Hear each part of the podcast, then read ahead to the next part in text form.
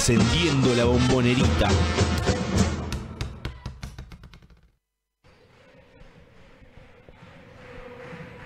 El niño miró por la ventana, lloviznaba, encontró al perro mordisqueando una pelota vieja. Estaba triste. Fue a buscar a su madre a la cocina y le preguntó, mamá, ¿qué es la felicidad? La madre lo miró sorprendido, pensó un momento, esos momentos en donde los niños sorprenden y uno no sabe qué responder.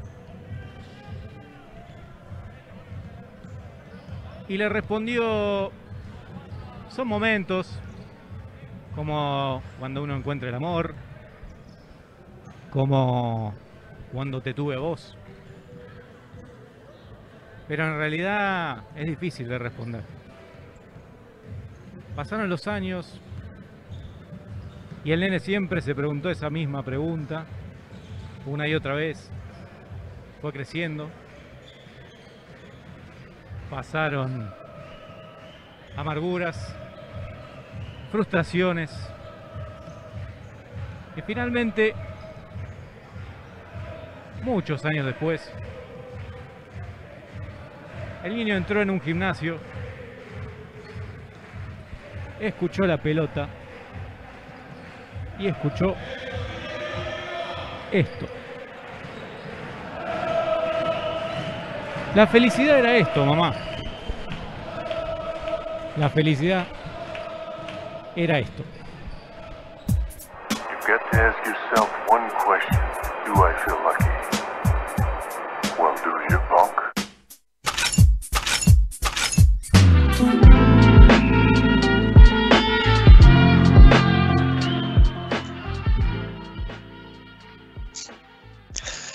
Buenas, buenas tardes a todos los que nos escuchan acá en Nuku Web y en el Twitch. Estamos haciendo un nuevo programa de Triple Geneise, en este caso en un horario diferente, en un horario especial, por el simple hecho de que anoche hubo juego, anoche hubo partido, anoche volvió el básquet y además también fue victoria del Geneise, victoria de Boca ante San Lorenzo, pero antes de, de entrar en lo que en lo que viene a ser la novedad, también eh, hay alegría porque justamente volvió un integrante que no lo tenía, no tuvimos presente la temporada pasada, ahora, ahora pudo volver y como lo ven acá a mi lado izquierdo, por así decirlo, está Danilo Galindo con nosotros. ¿Cómo andas, Dani?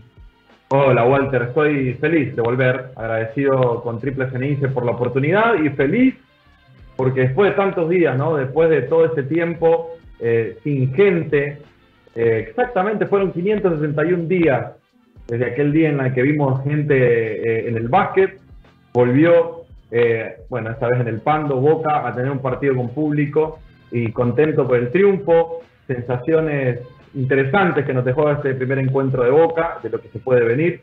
Eh, así que también, de nuevo, decir feliz de estar acá en Triple Cenice, un abrazo para todos y todas las que están del otro lado. Y sí, se dio en este caso con victoria para el Geneise, pero lo principal es justamente esto, ¿no? Esta introducción que había, que acabamos de escuchar de, de, Juan Ferrer en la transmisión de ayer, que tuvimos transmisión, por eso es que no salimos al aire haciendo el programa en horario normal, por eso lo estamos haciendo en este momento.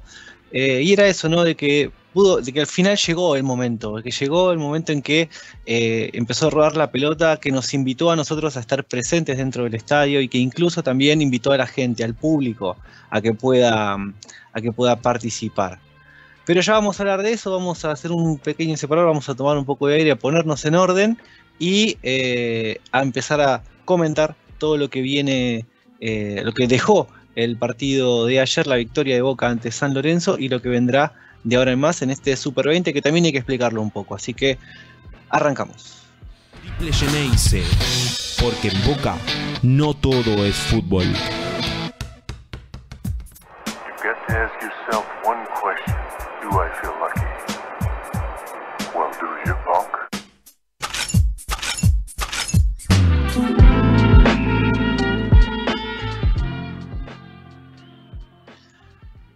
Y ahora sí, empezamos esta primera parte de Triple Geneise en un horario especial, como bien dijimos, por la victoria del Geneise por 78-60, eh, que él, bueno, justamente propinó que fue el, debut del equipo de Boca ante eh, San Lorenzo por el Super 20 de la Liga Nacional, donde se vio, en este caso, a un equipo dice que le costó arrancar el, um, le costó arrancar a encontrarse como lo había hecho en los partidos anteriores, siendo que había jugado eh, bueno, cuatro partidos amistosos, como bien lo habíamos mencionado en el programa anterior, los cuales salió victorioso en los cuatro. Justamente el programa anterior fueron tres, porque después vino el del sábado en Rosario, que también fue victoria para Boca. Con y homenaje para Bocia. ¿eh? Con un homenaje para Adrián Bocia, porque fue en el eh, club provincial de Rosario, en el que, del que justamente el el capitán Geneise, había salido de, esa cantera, el, club de su ciudad, el club de su infancia, y que además fue victoria para Bocante, un nuevo Atenas de Córdoba, y que venía a ser la antesala, mostrar justamente que el Geneise viene, eh, venía justamente encontrando la, el funcionamiento para este nuevo equipo que con eh, la mitad del equipo que se mantiene, junto con una mitad nueva que trata de acomodarse, tuvieron esta primera presentación que trae mucho, mucho nervio, ¿no? Esto de volver a competir eh, con un equipo nuevo y ante todo este contexto en el cual volvía a, verse un poco parecido a la normalidad que, se dejó allá por el 2000, eh, por el 2019, principios del 2020, y que se volvieron a encontrar con la prensa estando más cerca, con el público y principalmente con un partido oficial. Así que bueno, fue victoria para el Genesis, como bien habíamos mencionado, y que dejó, como bien dijimos, una sensación de que a Boca le costó iniciar el juego en el, en el sentido de que no pudo encontrar uh, o conectarse rápidamente con el juego que quizá le hubiese gustado mostrar en este, en este inicio, principalmente por el hecho de que se encontró con un equipo que le, le, le fue muy intenso en todo momento en un principio, Walter, parecía que, iba a ser un partido eh, más o menos de los típicos contra San Lorenzo, se, veía la intensidad, se veía que lo que suele pasar algunas temporadas anteriores es esa superioridad, ¿no? Que a poco, no sé si estás de acuerdo, Walter, eh, se va, la brecha se va cerrando de a poquito, y yo creo que esta temporada, y por lo menos este Super 20, tiene que hacer de que Boca se acerque más a ese nivel de San Lorenzo, ¿no? Ya, ya quedó demostrado el primer triunfo, yo creo que San Lorenzo internamente se maneja con otro presupuesto, lo desconozco, pero no es ese mismo San Lorenzo que, que anteriormente eh, venía lleno de estrellas. Eh, es lo que yo quería decir. Vos estuviste ahí, vos tuviste esa oportunidad, recalco lo que decís, volver ¿no? a las canchas, ese contexto distinto eh, de normalidad, podemos decir. El Pando recibió prácticamente, estaba el aforo regular, eh, de un partido. te quería preguntar, te quería contar, Walter, si nos querés compartir, ¿no? Más o menos que, cuál fue esa sensación desde lo personal y, desde el nivel de triple Ceneice también de poder estar presente después de todo esto, de, la pandemia que, bueno, ha causado tanta, tanto dolor y tantos problemas. Eh, contanos un poco, eh, porque me quedé con esa introducción, ¿no? Y, como bien, yo creo que es importante. Como bien mencionaste recién, era un aforo parecido al, al que habitualmente este, va, va al Pando. A ver, tengamos en cuenta de que son muy pocos los estadios, y hay que decirlo, que eh, están colmados cuando juegan eh, sus equipos. San Lorenzo, dependiendo de la situación, ha tenido momentos en que el aforo eh, superaba la capacidad que, tenía, pero este fue un, un, aforo que, si bien no, no creo que haya llegado al 70% que tenía permitido, pero que sí se mostraba parecido a lo que en, algún en algunos otros momentos de, por ejemplo, fines del 2019 o, los primeros meses del 2020 venía trayendo.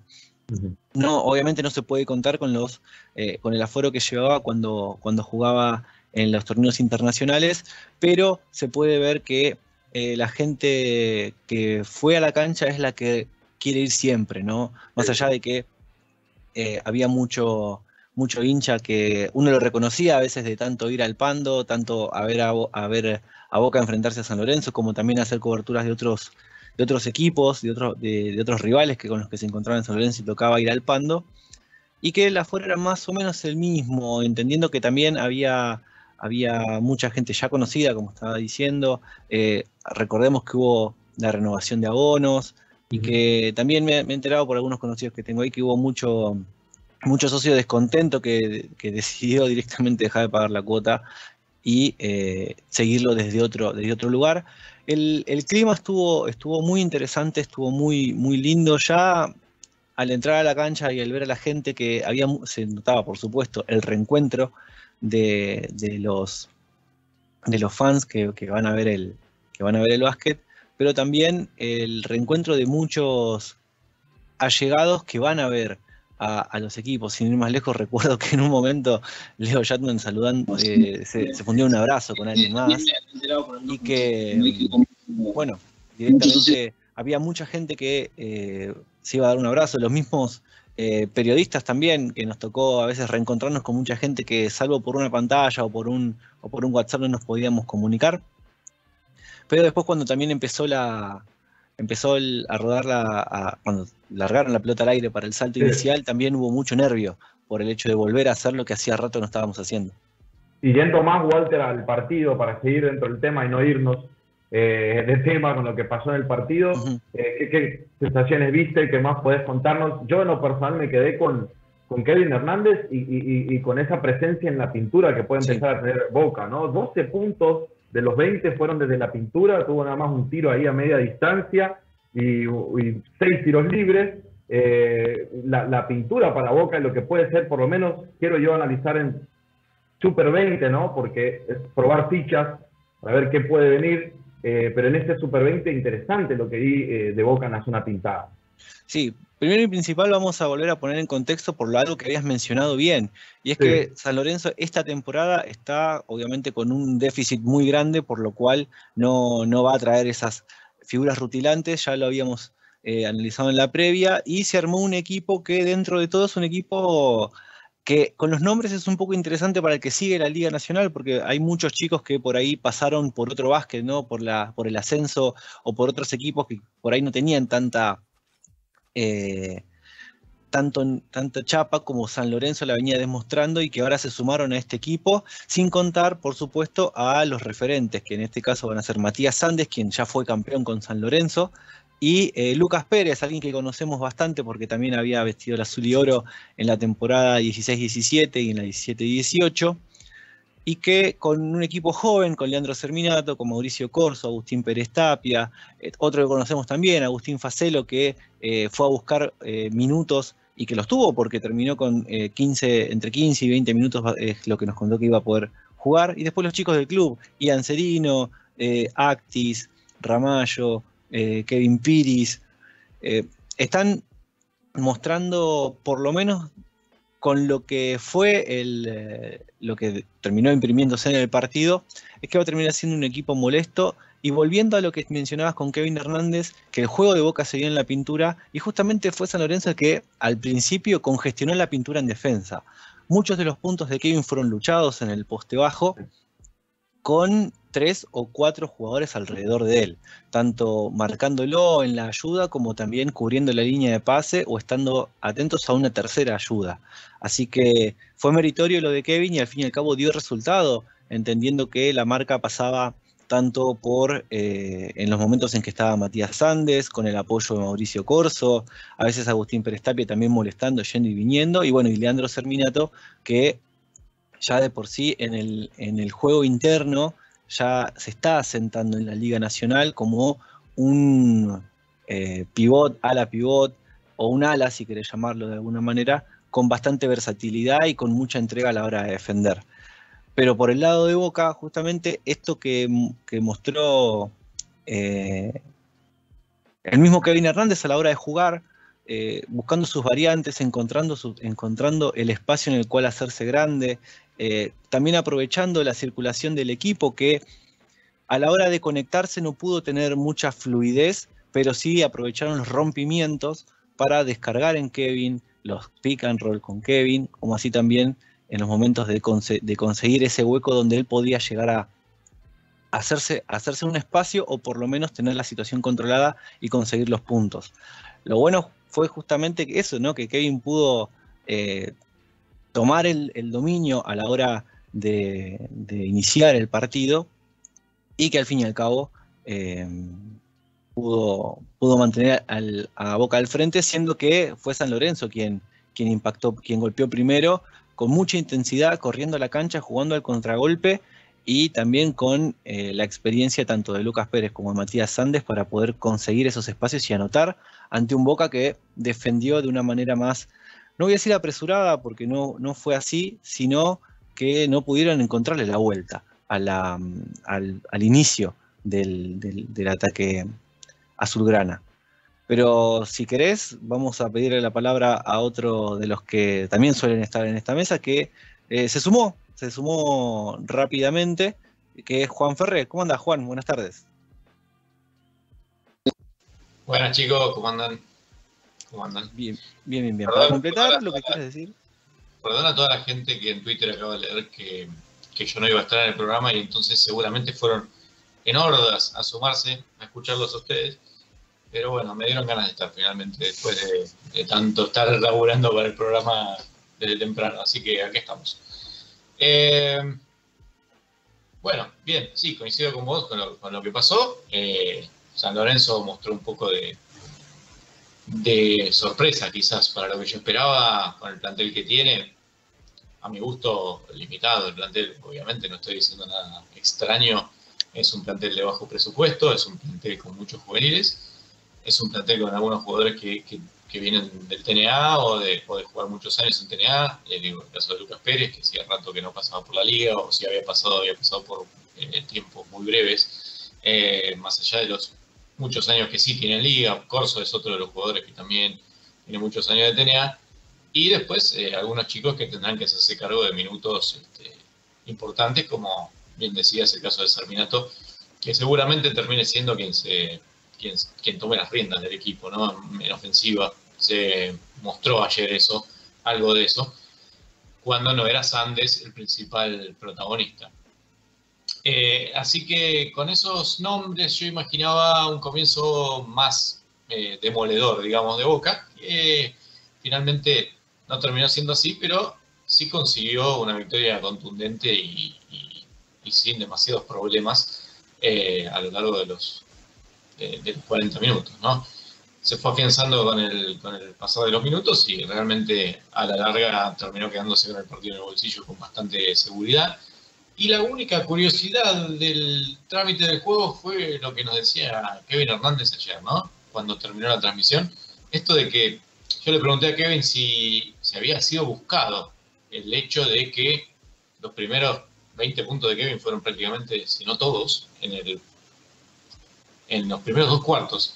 Y en especial Sí, muchos fueron todos en, el- en el- en el- en los primeros dos cuartos. sí.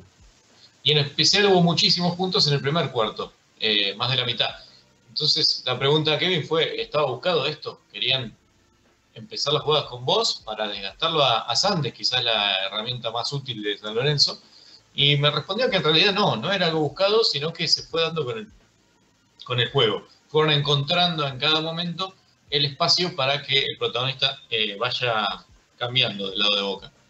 Así que eh, cuando no fue Hernández, después fue un rato este, Bocha, el jugador principal, y más adelante hubo un pedazo para Shatman.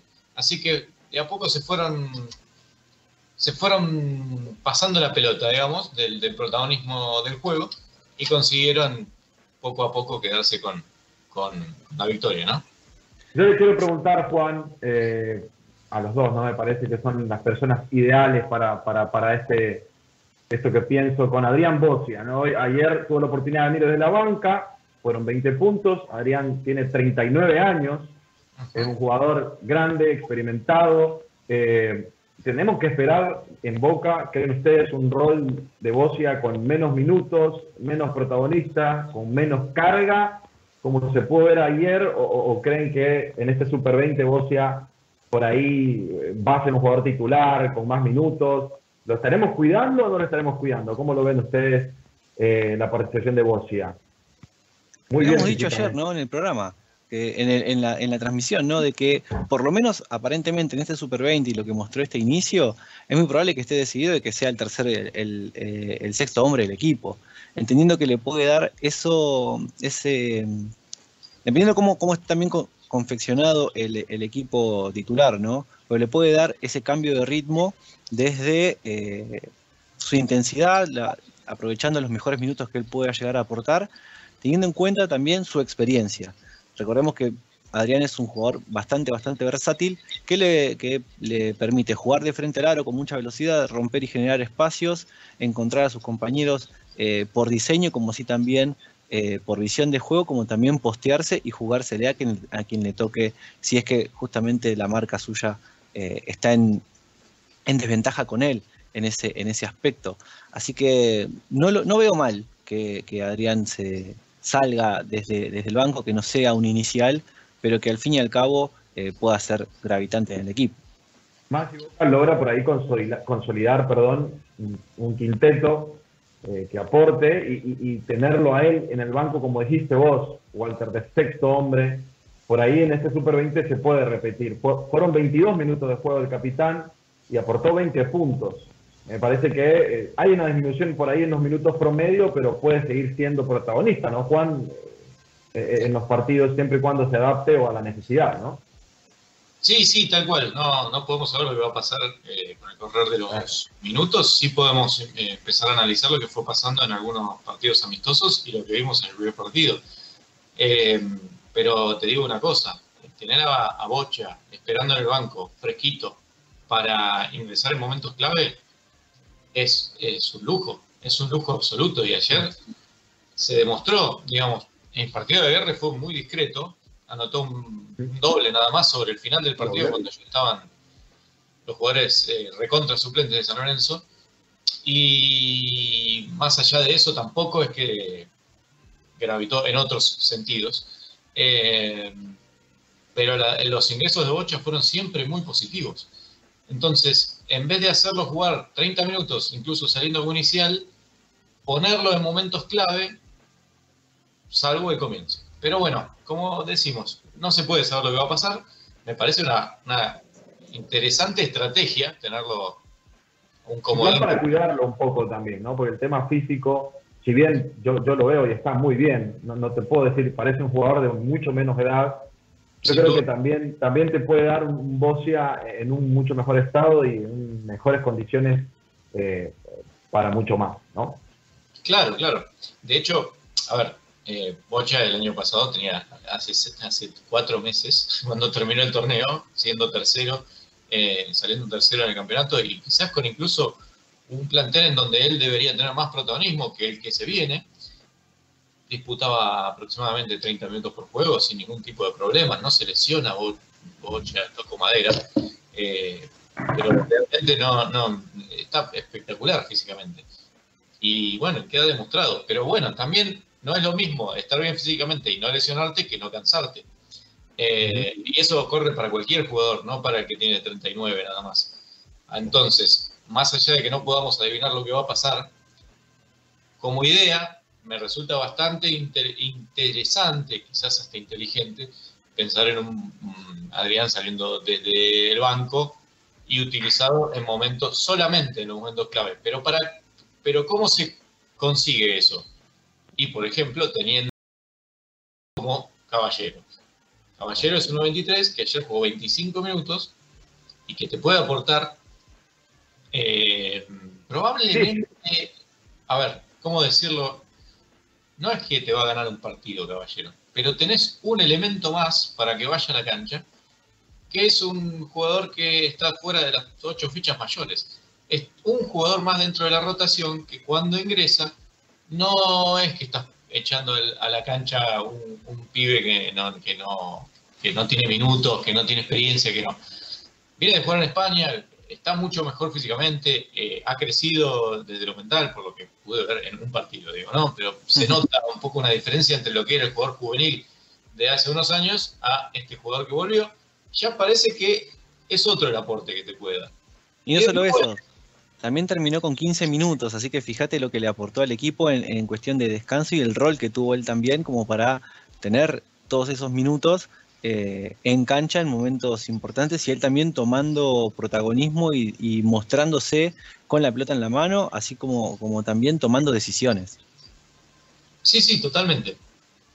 Eh, a ver, eh, en las estadísticas no se va a ver mucho. Es un jugador que siempre eh, tuvo, creo yo, un poco mejor defensa que ataque. Eh, eh, cuando, era juvenil era más de, tirar, o sea, entraba unos minutitos a ver si podía meter algún triple porque en general la defensa lo descuidaba. En este caso no, formaba parte de las rotaciones, tomaba la pelota, eh, pensaba la jugada, quizás incluso a veces se demoraba un poco, no se animaba a tomar el tiro, y en su momento también hizo alguna penetración y demás. Pero a lo que voy es que es un jugador que está, que no desentona, digamos, para poner un buen ejemplo. El año pasado estaba Arevalo, Arevalo, el uruguayo, 18 años, eh, muy juvenil, digamos, y se le notaba mucho. Entonces entraba más allá de que tenía un físico de, de jugador eh, profesional, era una lotería, digamos, lo que, podí- lo que te pudiera dar. Caballero ya parece un jugador más armado, más preparado para la primera división. Sí. Es simplemente eso, una, un jugador más dentro de la rotación que le puede dar un poquito más de descanso a Bocha para utilizarlo en momentos más estratégicos, más este, eh, puntuales. Y bueno, y como decíamos antes, todavía falta Eloy Vargas. El caso de Eloy Vargas no, no lo trataron todavía, ¿no? Estaba escuchando. No. no, vamos, vamos a tratarlo más luego en el otro, en el otro bloque, seguramente que eso también va a ser un cambio, un salto de calidad, entendiendo también cómo llegue, ¿no? A- al equipo, en qué, en qué estado está. Ya sabemos que vino, por lo menos hasta la semana que viene, la semana pasada, perdón, estuvo en competencia y jugando muy bien, obviamente que con la cabeza en otro lado por el hecho de su paternidad, y que eh, va, a- sumarle no solo una ficha más a un Boca que dentro de todo encontró un buen rodaje, así como también le, le permitió a un chico, a un U19, debutar en la Liga Nacional, como fue Santino Romegiali, que tuvo eh, sus primeros casi cinco minutos eh, y, toma- y con el equipo animándolo a que tome, a que tome alguna, alguna decisión. Y como decíamos eh, ayer, también ingresaron Berrios Lobos y Contegrán. Eh, así que si hubiese sido la monedita que eso esos chicos hubiesen entrado, estaríamos cantando Vamos los pibes, vamos los pibes. Pero bueno, así fue como se terminó dando la victoria del, del Geneise por eh, 78 a 60 y nosotros tuvimos la chance, la oportunidad y eh, la, buena fortuna y la buena predisposición de charlar con Kevin Hernández, ni bien terminó el partido, por lo menos unos minutos luego, para que él nos cuente tanto lo que él vio dentro de la cancha, lo que él sintió eh, al volver eh, con este marco a la competencia y al volver a Boca.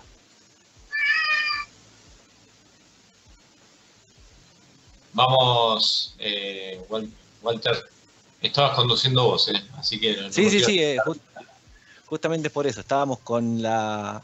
eh,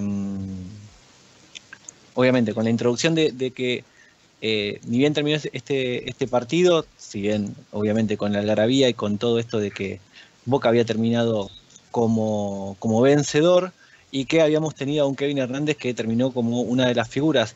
Se, podíamos haber dicho que tanto Kevin como Adrián pu- pudieron eh, haber tomado el, eh, el, el título del MVP, pero bueno, Kevin Hernández con lo gravitante que fue en el, en el poste bajo, así como también que sus puntos fueron los que eh, iniciaron el goleo Geneise, es lo que le permitió a, Kevin terminar como el MVP, donde terminó no solamente con los 20 puntos, sino que también con 7 rebotes eh, en casi, eh, 20, casi 28 minutos, 27 y medio. Así que cuando tenga el operador, vamos a que nos cuente Kevin lo que, eh, lo que sintió luego de este primer partido. Kevin, ¿cómo estás? Muy bien, muy contento, feliz por la primera victoria, así que bien. Te, te salió, te salió todo, ¿no? Era el plan de juego darte la pelota un poco a vos al principio para desgastar a Sandes, para tratar de aprovechar esa ventaja que había en la altura en el equipo de Boca. Eh, no fue principalmente, es decir, al principio desgastemos las Andes, sino que nosotros jugamos para lo que nos dan ellos. Como después pasó, después yo podríamos haberlo seguido desgastando a Sandes más. Te puedo decir, por ahí te conviene después por un tema de que está cansado, que es el único pivot, que esto que el otro. pero jugamos para la mejor opción en cada momento. Después fue Leo Shandman, después fue Leo, de Leam, Sí. Después fue Boquia en un momento, metió dos triples muy importantes, se posteó muy bien y, y sumó puntos de ahí. Yo creo que todos sumamos desde nuestro lugar cuando nos tocó. Al principio me tocó a mí y nada, aproveché, pude resolver bien también, porque a veces este es el momento o te están dando ese lugar y, y vos no podés resolver bien, también se, se genera una traba. Así que nada. Bueno, por suerte las cosas salieron bien. sí. Y la primera victoria de Boca en el Super 20, ¿cómo ves al equipo? ¿Te, te pareció una- un lindo partido, una, una buena presentación de Boca? Sí, la verdad que estoy contento. A ver, arrancar ganando siempre es un plus, suma un montón. En- y la verdad que lo noté con mucha comunicación. Por ahí estábamos en, en algunas cuestiones que todavía, como no nos conocemos medio, que por ahí trabadito un segundo con una cosa que llegamos tarde y demás. Pero muy bien. Ah, Después empezamos a hablar los pequeños detalles, cositas, y el juego empezó a fluir. Creo que se vio más que nada y el tanteador lo refleja. Ahora estás en cámara también, así que puedes eh, sonreír para la cámara. Estamos en vivo en Triple Geneise, también ahora por Twitch, porque somos muy modernos. Bien, me Así gusta. que sí, no, hay de todo, hay de todo. Estamos en Telegram, por todos lados, estamos por todos lados. Eh, vos seguramente no sabés porque, bueno, te sumaste nuevamente a Boca, pero bueno, venimos, ya nos conocíamos de antes. En realidad no a nosotros, sino a la banda de Triple Geneise, nosotros nos sumamos hace un tiempo. Te sigo preguntando algo más por el partido, gracias por, por venir hasta acá, ¿no? Por supuesto, Un placer. ya estás, eh, bueno, estarás cansado después de tanto, de tanto... Un poquito tanto de li- golpe, pero eh, gajes del oficio. Eh, va Walter con una pregunta. Y justamente eso, lo acabas de mencionar, eh, se notó que en el, en el primer cuarto, por lo menos en la, en la primera mitad, el partido se dio, la defensa de San Lorenzo se cargó mucho en la, en la pintura. En un momento estabas vos solo contra tres o cuatro. ¿Cómo sentiste ese, ese rigor al, al arrancar un partido tan físico? Eh, a ver, primero que nada, después de, una pretemporada, después de habernos jugado liga, o sería partidos así, que son por los porotos, por decirlo así, eh, más de pronto, el primer choque, los primeros es como que estás, está todavía flojito, es como que no, no, no, no te volviste a acostumbrar. Pero, a ver, a mí me encanta estar abajo del poste. Fajarme y todo eso, como le dije recién, gajes del oficio y también por algo juego en la posición que juego y, me gusta, lo disfruto. Y también a partir de ahí creo que también es donde genero bastante yo, desgastando al rival en que se chocan conmigo o me tienen que chocar para pasar para un lado, para el otro, sea una cortina, sea abajo del donde sea, en la pintura.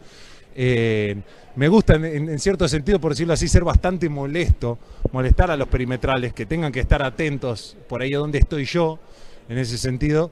Así que nada, un poquito oxidado todavía, aceitándose algunas cositas, como, como decía antes, que estaba por ahí un poquito trabadito de eso, pero nada, es el primer partido y son cosas comunes que pasan.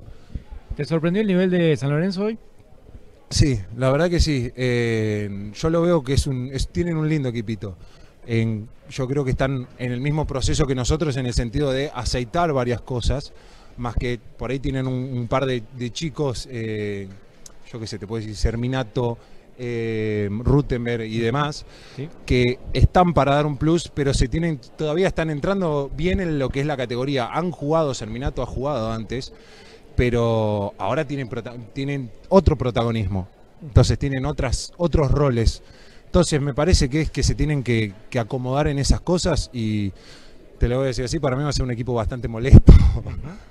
Sí. Eh, bueno, y la última, para liberarte ya. Eh, antes de empezar el partido estábamos un poco emocionados de ver a la gente nuevamente en el estadio después de tanto tiempo. A pesar de que obviamente el ambiente era contrario a Boca, eh, los sintieron esa, esa, esa compañía, digamos, del público, esa emoción de tener nuevamente el público en la cancha. Sí, recién lo estaba diciendo eh, antes de arrancar el partido. Yo estaba con bastante adrenalina, bastante con muchas ganas. Este día, se- hoy se me hizo eterno el día de que me levanté a la mañana hasta que llegaba el partido. No, no llegaba mal a el partido. Y cuando en un momento me paré en la mitad de cancha, miré y disfruté toda la gente gritando que con la música, yo qué sé, eh, Juli ahí re- llevando el partido, no sé, las cositas que tiene el básquet, aparece el cuervo, cuando apareció el cuervo, que este el otro, dije, "Eh", cosas lindas que tiene el básquet, que tiene la parte también del show del básquet, de lo que es cada club que pone y demás, como la hinchada y demás. Eh, las puteadas en contras también las disfruté. Claro que sí. Es- una energía que, que- que no la tuvimos la temporada pasada y Y se extrañaba. Sí, se extrañaba. Ah, Te puedo decir que a veces hasta es lindo que, que tener la hinchada en contra. Claro. Yo qué sé, yo lo disfrutaba. me- a veces me cago de la risa porque digo, qué linda esta sensación que están cantando en el medio del partido cuando me pusieron un, co- un codazo acá en la pera y eso, pero decís, la puta madre, me decís, a la vez extrañabas un poco de lo que es todo el, el- el- la magia, la cosita esta del básquet, tanto dentro como fuera de la cancha. Yo, yo cuando estoy por ahí también, cuando estás sentado, ves cómo están los, eh, mis compañeros y todo eso y ves todo y yo lo disfruto un montón. Y sí, tal cual. Bueno, así lo disfrutamos nosotros también, que estuvimos muy ansiosos también como vos. No me quiero poner a la par, pero bueno. este, para ustedes es otra exigencia, por, lo, por supuesto. Muchísimas gracias, Kevin. Felicitaciones por la victoria y nos volvemos a encontrar en cualquier momento. Gracias por estar- Próximamente y los esperamos a todos a todos los Ceneis el sábado, ¿eh? Por supuesto, aquí estaremos. Gracias, Buena- Kevin. Buenas noches, nos vemos. Hasta luego. Hasta luego. Bueno, ahí pasaba por los micrófonos de Triple Geneise Kevin Hernández. Triple Geneise, encendiendo la bombonerita. You've got to ask yourself one question. Do I feel lucky? Well, do you, punk?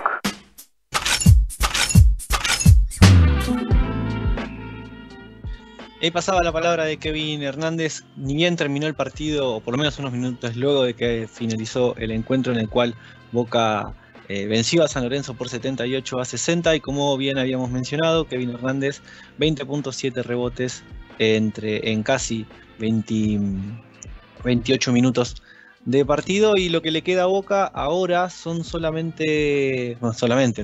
Cuatro partidos más, el cual el primer partido será mañana, mañana sábado en eh, la bombonerita, de la cual también de- deberíamos justamente comentar el tema de las entradas, que eh, será a partir de las 21 horas, eh, donde, bueno, como bien mencionábamos, Boca va a ser de visitante en su casa y que, como bien lo comentamos en la transmisión también, habrá, habrá venta de entradas. Sí, tal cual. Es importante aclarar primero eh, el cambio de horario, porque en principio se dijo que iba a ser 21.30. Esa era, eso era también lo que decía nuestra placa que anduvo circulando por las redes. Ya hoy la hicimos nuevamente para consignar no solo el. La hicimos, digo, la hiciste vos, Walter. ¿Para qué me voy a sumar un poroto? Yo esto no lo hice. Este, para consignar la victoria de la noche y también el horario co- correcto del partido del sábado. Y ayer mencionábamos el tema de la venta de entradas. eh, también circuló una información sobre venta de entradas de, los- de los medios oficiales, pero tenemos el dato de que esa, esa información no era del todo correcta. Mejor dicho, la estuvieron revisando, la estuvieron verificando y se dieron cuenta de que había algunas cositas que no estaban del todo bien. Así que seguramente haya alguna modificación. Pero bueno, va a haber que esperar a que las propias redes de Boca eh, sean los que, los que lo anuncien. Pero si uno es eh, no socio y estaba un poco asustado por eh, el precio inmenso que aparecía ahí como única opción para el no socio, me parece que va a tener una buena noticia pronto. Por otro lado, bueno, para completar la información, que entendemos que quizá la- lo que refiere al socio no va a tener demasiado, demasiado cambio, la, la cuestión es, eh, es esto, ¿no? De que para el socio va, el socio de la popular va a ser gratis, con eh, un bono contribución de 250 pesos, el cual por partido va a tener un sorteo de pelotas o indumentaria. Así que eso es más que nada también para invitar a la gente a que eh, vaya a la cancha. Recordemos también que, tal y como lo dijimos al principio en el Polideportivo Roberto Pando, el, eh, Estadio Luis Conde también va a tener un aforo reducido al 70%. Así que eh, tengan en cuenta eso a la hora de, ir, a, buscar su lugar para ir a ver el partido. Los socios en, platea tiene un valor de 500 pesos, si no recuerdo mal. Que- ¿Cómo? Es- me está dando el precio platea para socios. Platea para socios, sí. Platea para socios se- sería de 500 pesos y eh, como bien dijimos la platea para no socio estaba alrededor de 1000. Cuando también en la para visitante va a haber, va a haber ingreso, va a haber entradas de las cuales se estaban vendiendo a 600 pesos platea también. Así que esa, esa era la dicotomía por la cual eh, mucho, mucho hincha que por ahí es no socio y que iba a la bombonerita eh, asiduamente podía llegar a asustarse eh, por, esta, por esta situación. La cuestión está en que, como bien lo dijo Juan, eso va a ser revisado. Mientras ahora el operador... Perdón, Walter, muchos Sí. de hinchas que, rapidito, ¿no? Van, siguen a Boca y les toca pagar un valor alto a precio de no socio en esos otros clubes, ¿no? Entonces se espera por ahí que se corrija esto para que eh, el hincha no socio pueda no pagar, no tener que pagar el precio altísimo, eh, como que si fuera un visitante, ¿no?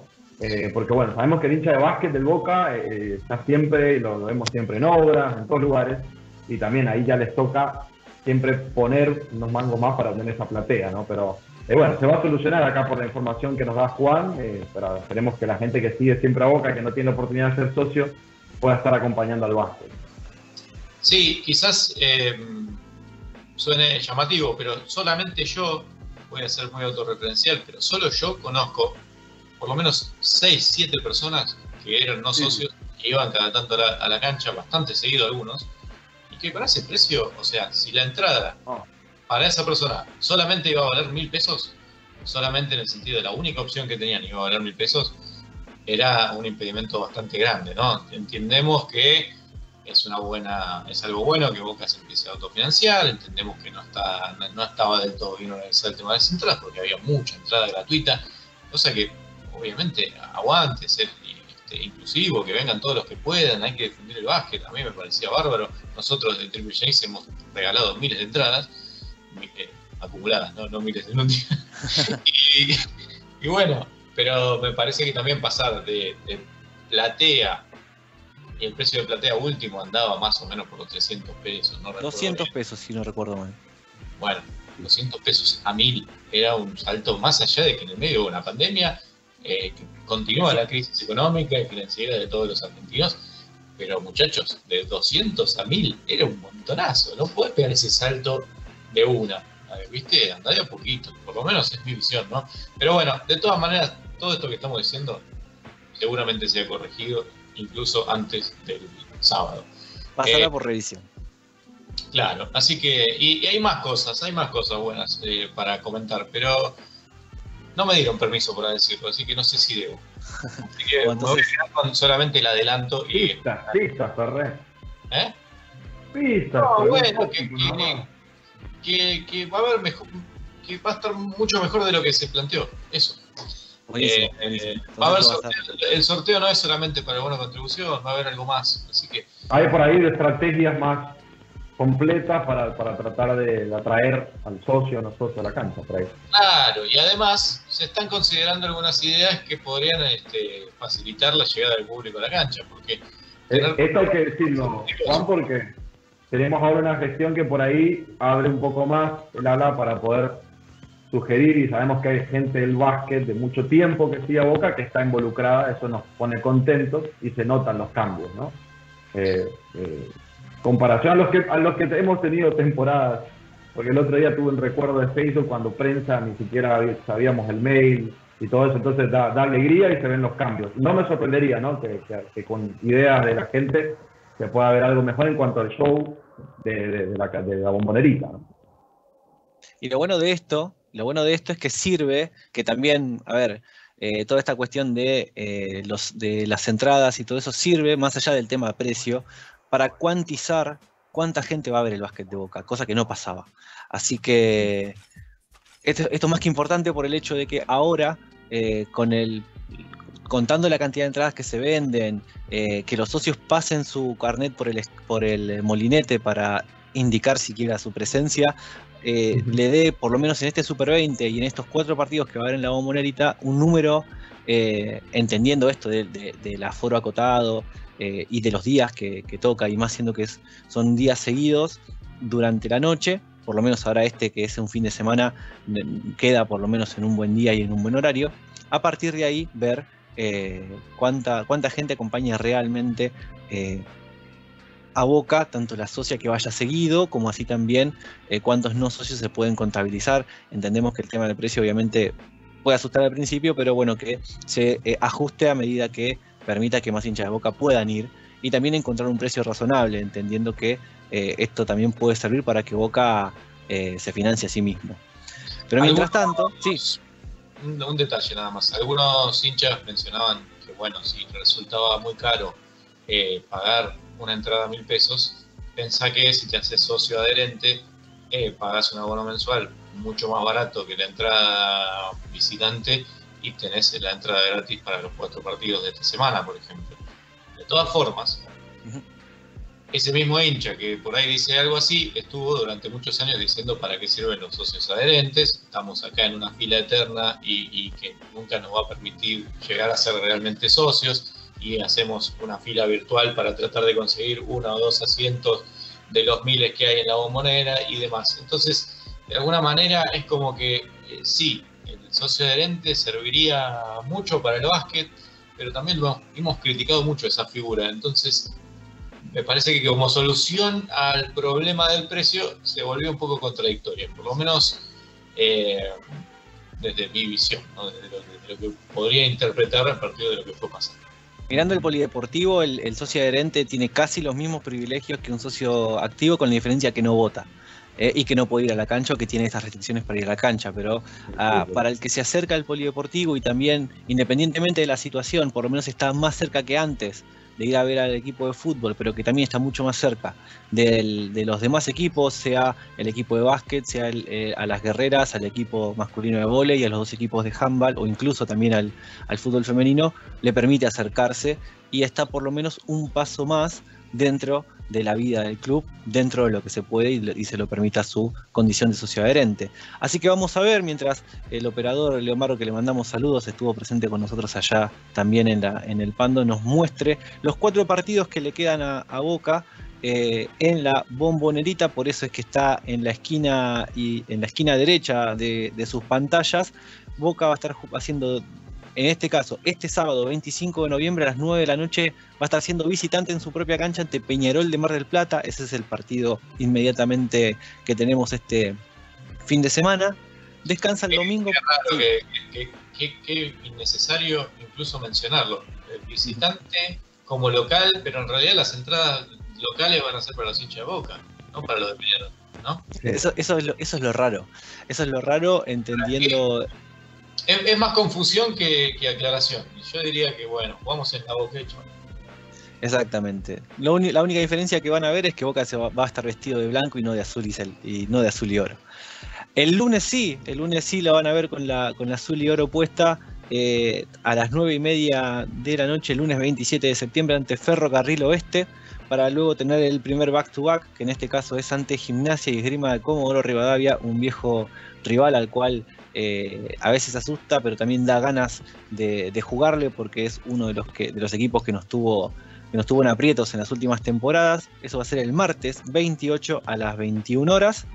Y el jueves cerrará esta tanda, esta primera tanda del Super 20 ante Platense, también vestido de blanco boca, a las 21.30 en la bombonerita. Qué maravilla el video de presentación del equipo de, de gimnasia. Fof, un Qué lujazo. ¿Lo viste, Danilo?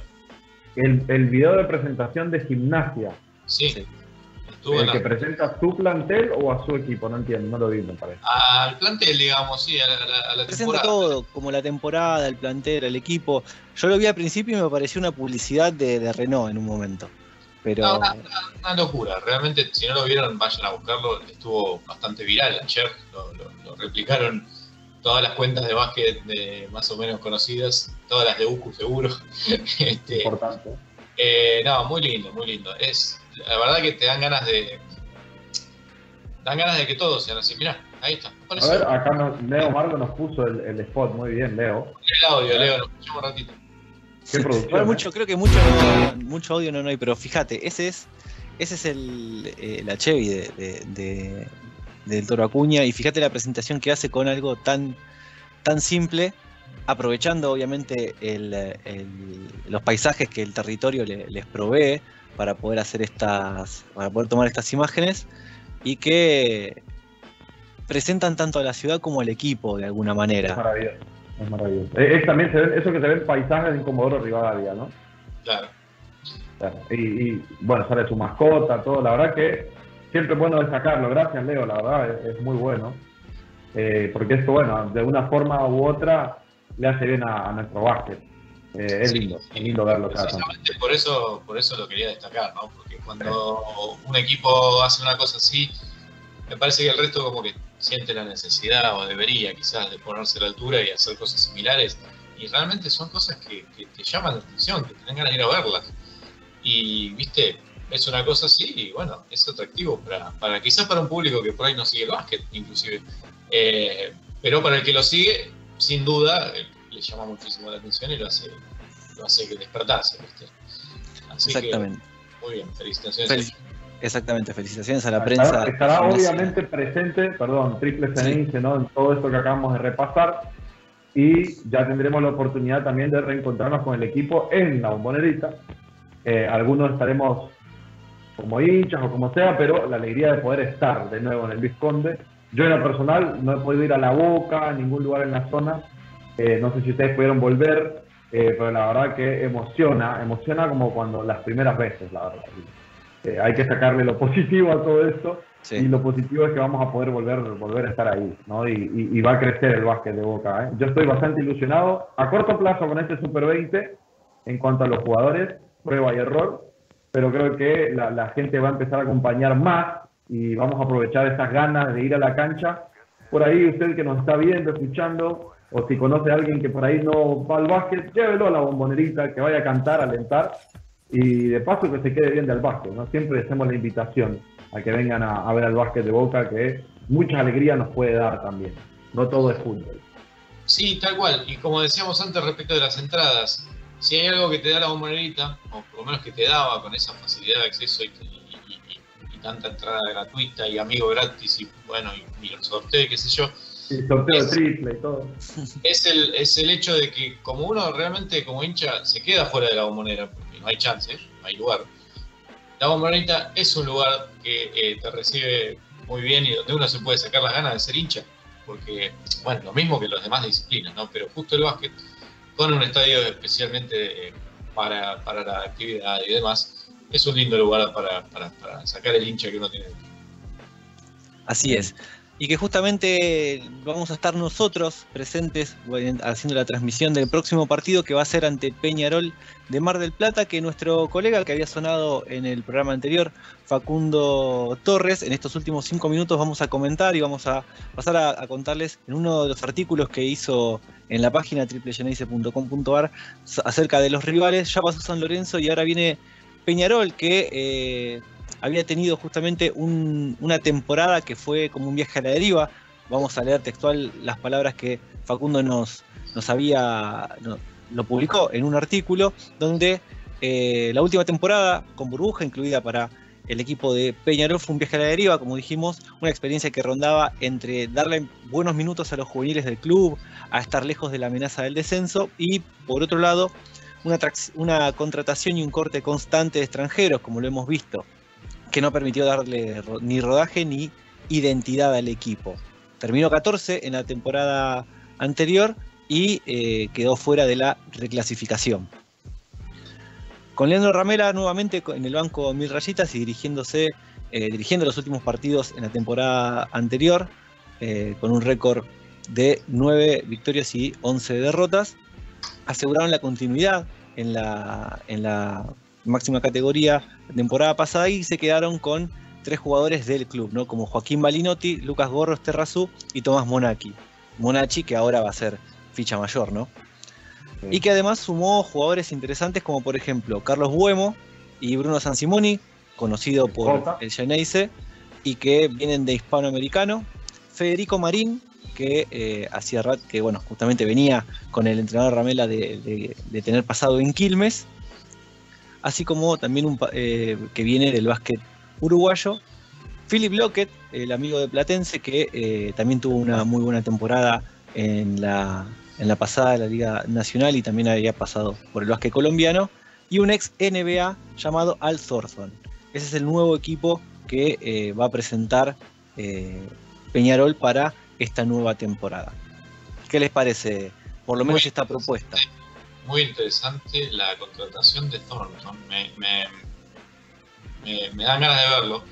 Porque es un jugador que realmente no es que pasó un día por la NBA, jugó muchos años. Y con. Overseas, como le dicen, ¿no? Es un todo un overseas guy. Ah, ju- jugó en todos lados. Juan, porque estaba Argentina, Uruguay, Filipinas, Puerto Rico, Japón, China, tuvo un paso en Clippers, Wizards y Warriors. 37 años. Interesante. Agradecemos a Facundo eh, por la información. El tema es ese, llega con 37 años y después de pasar por un montón de ligas no tan buenas, pero su paso por la NBA no fue eh, como el de, digamos, Picnic, eh, que jugó un rato en NBA y se fue, eh, o alguno otro, no sé, creo que eh, Evans había jugado en NBA en algunos partidos. No, no, no se trata de eso, jugó varias temporadas y en muy buen nivel en la NBA, no siendo obviamente figura, pero sí Fue 14 en, el primer, en la primera ronda del draft. Juan, en el año 2007 lo drafteó Los Ángeles Clippers, un jugador que a nivel colegial venía bastante proyectado muy bien y bueno, como decís vos, no tuvo muchas, muchos años en, la NBA, pero es interesante. Sí, así es. Y después, bueno, eh, lo de siempre, ¿no? Primero, bueno, lo que veníamos mencionando. Algunos juveniles ya con bastante rodaje en la Liga Nacional, Barinotti muy interesante, Monachi, bueno, Terrazú. Y lo que pudieron traer, eh, Buemo, Marín, eh, Lockett. Es, una, es un plantel que no está nada mal, la verdad, dentro de lo que son los presupuestos de la liga. Me parece que igualmente no hay que dejar de destacar que eh, Boca es candidato por plantel, por presupuesto es candidato, aún Por entrenador, por entrenador, aún sin Eloy Vargas, que si querés eh, dedicamos el último minuto a hablar un poquito de, de lo que pasó con Vargas, pero bueno, medio que ya lo tratamos, Walter, ¿te parece? Lo habíamos tratado en la temporada pasada y si querés hacerlo condensado, teniendo que eh, tenés, tenés, concate- tenés bien concatenada una, eh, la, la asociación de acciones y que lo puedes condensar para decirlo a la, a la audiencia en este último minuto. No, que el hecho de, de- de Vargas fue que lo contrata Boca y al mismo tiempo lo contrata el club eh, Metros de Santiago en Dominicana. Y al mismo tiempo, más o menos, se da la entrevista que le hace 3x3 eh, acá en esta misma radio. Y una entrevista que da prácticamente dos días antes o el mismo día, el día siguiente eh, en una radio dominicana, en donde dice para UQ Web, no tengo idea de cuándo voy a ir a Boca, eso lo sabe mi agente, y dos días antes el presidente del Club Metros diciendo va a jugar toda la temporada con nosotros y está muy bien físicamente. Evidentemente hubo ahí una, una cuestión eh, que, que era conflictiva, que no sé saber del todo bien cómo fue el arreglo. Bueno, entonces uno suponía que terminaba de, jugar en Dominicana, la final recién era el 6 de octubre, pero no llegó a la final, quedó eliminado en semifinales, lo barrieron eh, 3 a 0 a metros y quedó entonces liberado de ese club. Pero ahora aparece la situación, eh, bueno, ahora no, hace nueve meses que aparece la situación del embarazo de su esposa y que está por llegar a término. Entonces, una demora más. Mientras tanto, Vargas eh, en Twitter publicó que tenía dificultades con la visa, no hace muchos días.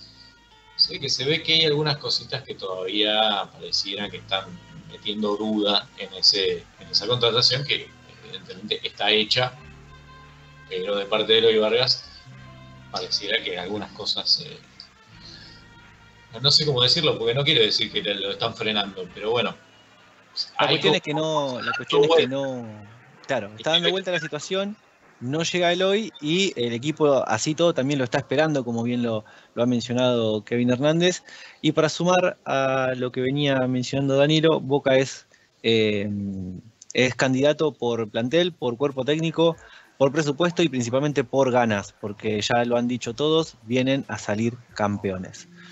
Y Pocos así como, equipos sí, tienen, eh, tienen planteles como el de Boca.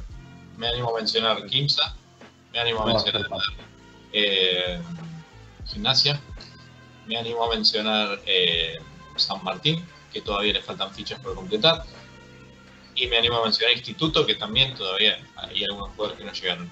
y regatas con, con Y las regatas. incorporaciones que hizo. Me olvidé de Reatas, que era uno de los que no, no tenía en la cabeza, pero lo queríamos. Así que sacando eso, me parece que el, el- el torneo, los torneos se disputan ahí. Todo el resto verán que otras cosas pelean. Pero dentro de ese, de ese marco que estoy dando, creo que Peñarol tiene un equipo que puede dar pelea en la mitad de la tabla. Y bueno, veremos entonces qué es lo que presenta. Hoy, hoy debutan en el, en el Super 20 ante Unión de Santa Fe, ahora a las 7 de la tarde, así que lo veremos eh, para ver con qué se va a encontrar Boca. Y nosotros también ya terminamos ahora el programa nuestro. Les agradecemos a la gente de UQ Web por dejarnos en este horario especial. Ahora sigan con la, eh, con, la continuidad de la programación. Sigue crossover los muchachos de la, que van a hablar de la NBA. Y a nosotros nos van a escuchar el sábado, a partir de un rato antes de las 9, con la transmisión de eh, Peñarol y Boca en la bombonerita. Así que les agradecemos, les agradezco tanto a Juan, que al fin y al cabo apareció, a Danilo, que volvió y que lo vamos a tener más seguido, y eh, por supuesto la operación técnica de Leo Margo. Y nos veremos, nos oiremos este fin de semana. Así que buenas tardes y hasta luego.